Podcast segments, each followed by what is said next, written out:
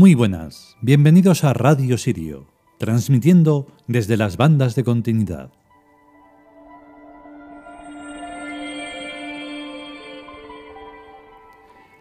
Ayer quisimos hacerlo, pero eh, gracias sean dadas a los ruidos de todo el personal circundante, pues no pudo ser. Y entonces el desánimo te puede y dices, vale, pues ya está. Y entonces hoy casi tampoco porque justo cuando voy a ponerme más ruidos. Y claro, no hay. Esto no da para, para nada. no hay para un estudio ni nada que se parezca. Gracias, Doya, que tengo un escritorio misterioso que parece una caja y resuena muy poco. Vale, hoy eh, la música que va a acompañar al, al escrito es una música muy conocida, al menos eso creo, de Inti Limani, El Cóndor pasa, que ha sido versionado por ni se sabe la de gente. Yo imagino que será un tema, pues no sé, del folclore o algo, y cada uno ha hecho lo que ha querido. A nosotros nos gusta la versión de Inti Limani, además hacen referencia menos mal al dios Inti, allí en las tierras donde tiene que ser, no a otras religiones que no tienen ningún sentido, y eso está muy bien. Y el caso es que cuando empecé a leer el texto este, que es la primera vez que lo vamos a leer, grabar y demás, pues evidentemente estaba clarísimo que sonaba esa, esa música en el momento de escribirlo, o al menos acompañó en algún momento. Vamos con ello.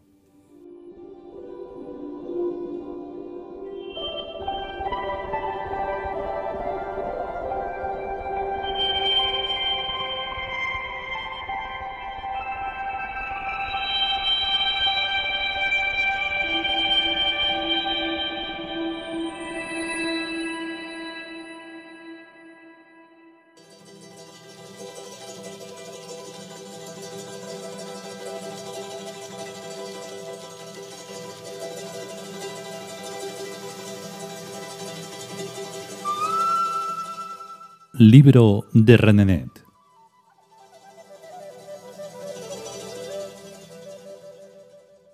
Decimoséptima entrega.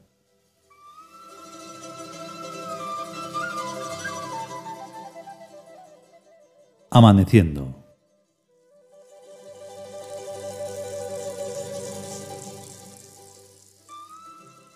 El cóndor pasa, gira el mundo Quizás al principio y al lejos pueda parecer una flecha errática lanzada al alba en alas del viento, varias veces un instante detenida sobre el abismo azul, planeando y remontándose con la fuerza púrpura de la sangre joven, tras derivar antes cada vez hacia abajo y lejos en oblicuo éxtasis, hasta una última tensión de suprema elegancia que arranca la tierra el eco acompasado de un escuadrón de paso inexorable. Entonces el cóndor vuela en una densa nube de almas, cúpula acerada y palpitante de un alado corazón de grávidas resonancias. Arriba y cerca, en el cielo olímpico y próximo, el cóndor se une indisolublemente al resonar de pasos por elástica libertad. Incluso cuando está ausente, la palpitación le aguarda, le reserva en marcha su lugar celeste en el trono de la luz y el cóndor reaparece y vuelve y reemprende sencillamente su función central en la armonía. Un Hal Hamdeon ómnico. Es la fiesta, ebrios de sonrisa y fuerza. La tierra y el cielo aceleran sus pulsos en una danza exultante de gloria y poder. El cóndor ríe su pasión de niño, ríen las piedras y las montañas y los pies que danzan ríe el cosmos en su plenitud, y el cóndor esponja su plumaje de fuego en la alegría encendida y se lanza hacia el sol.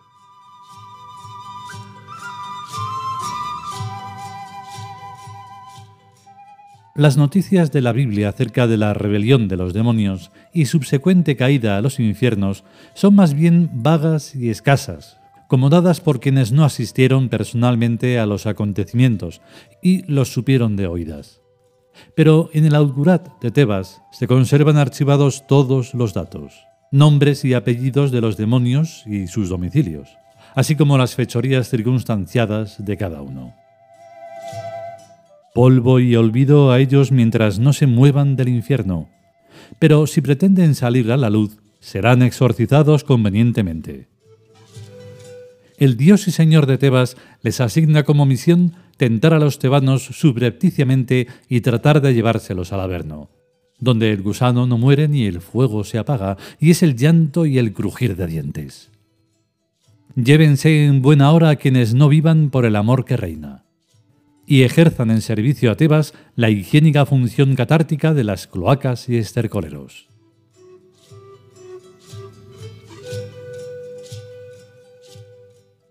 En el principio fue la palabra, y la palabra se acercó tanto a lo divino que la palabra fue Dios. La palabra está en el principio de lo divino, y todas las cosas que son divinamente hechas lo son por la palabra. En ella está la vida, y la vida es la luz de los hombres. La luz va amorosamente a las tinieblas, pero las tinieblas son incapaces de comprenderla y menos aún de amarla. Hubo una vez un hombre, emanado de lo divino, cuyo nombre era el que ya no es de tierra. Vino éste a dar testimonio de la luz, para evidenciarla por lo que en él por la luz había sido hecho, y que todos creyeran. No era Él la luz, sino una manifestación de la luz. La luz verdadera es la que ilumina a todo hombre que viene a este mundo, la del sol. Estaba en el mundo, y por él fue hecho el mundo, pero el mundo no le conoció. Vino a los suyos, pero los suyos no le recibieron. Mas a cuantos le recibieron, dióles potestad de venir a ser dioses a aquellos que creen en su nombre, que no de la sangre, ni de la voluntad carnal, ni de la voluntad de varón, sino de Dios son nacidos.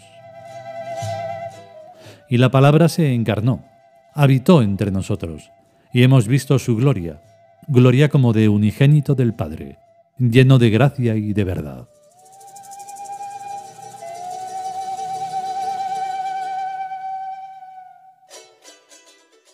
Cons es hijo único de Amón y de Mut, con los que forman la Trinidad tebana, según puede verse en cualquier tratado de egiptología. El busto que se le conoce tiene los rasgos de Tutankamón, lo que no tiene nada de extraño, ya que en todos los tiempos son los personajes más importantes los que prestan sus rostros a los dioses. Así los súbditos se sienten más protegidos y adquieren de paso la santa convicción de que cualquier desobediencia se convierte en sacrilegio y horrible blasfemia. Y el orden social marcha como una seda. También es bien sabido que Ra, el Sol, además de origen astronómico de este planeta y fuente inagotable de energía, aprovechada en parte por la función clorofílica y por las lavanderas campestres para secar la ropa, encierra aún otras inauditas posibilidades que no es de sabios desaprovecharla. Y por último, que Amón y Ra son uno y el mismo, Amón-Ra. Aplicados convenientemente tales sencillas constataciones a lo que sea, la historia, la sociología, las ciencias, las artes, Étenos en puertas de perspectivas admirables. Porque el gran error de todos los tiempos ha sido la binaridad de lo verdadero y lo falso, de lo en serio y lo en broma. Roma está en la India. ¿Verdadero o falso? Verdadero. Broma. Falso. Serio. ¿Y qué más da que esté en la India o en otra parte? Pongamos el mismo test con variante. Durst está en el Afganistán. ¿Verdadero o falso? No sé. No sé. En lo que siempre se está de acuerdo es en lo que no se sabe. Esta gran verdad, que no es ni verdadera ni falsa, es la única que puede librar al mundo de todos sus conflictos. Machaquemos concienzudamente al conocimiento, limpiemos el pensamiento de conocimientos y empecemos a sonreír, que esto sí que es vida. Está amaneciendo. El cóndor pasa.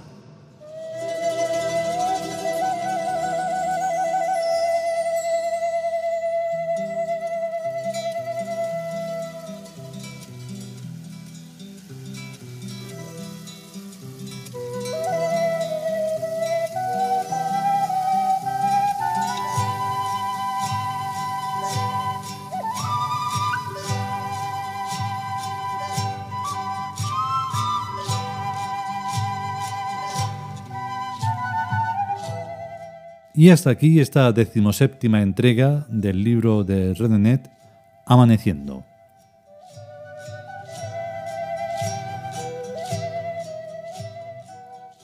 Y entonces, pues nada más, porque ya empiezan los dueños que dejan libres a sus perros ladrando. Em, si podemos y sobre todo si queremos, volveremos con más episodios de lo que pueda ser a estar bien. Hasta luego.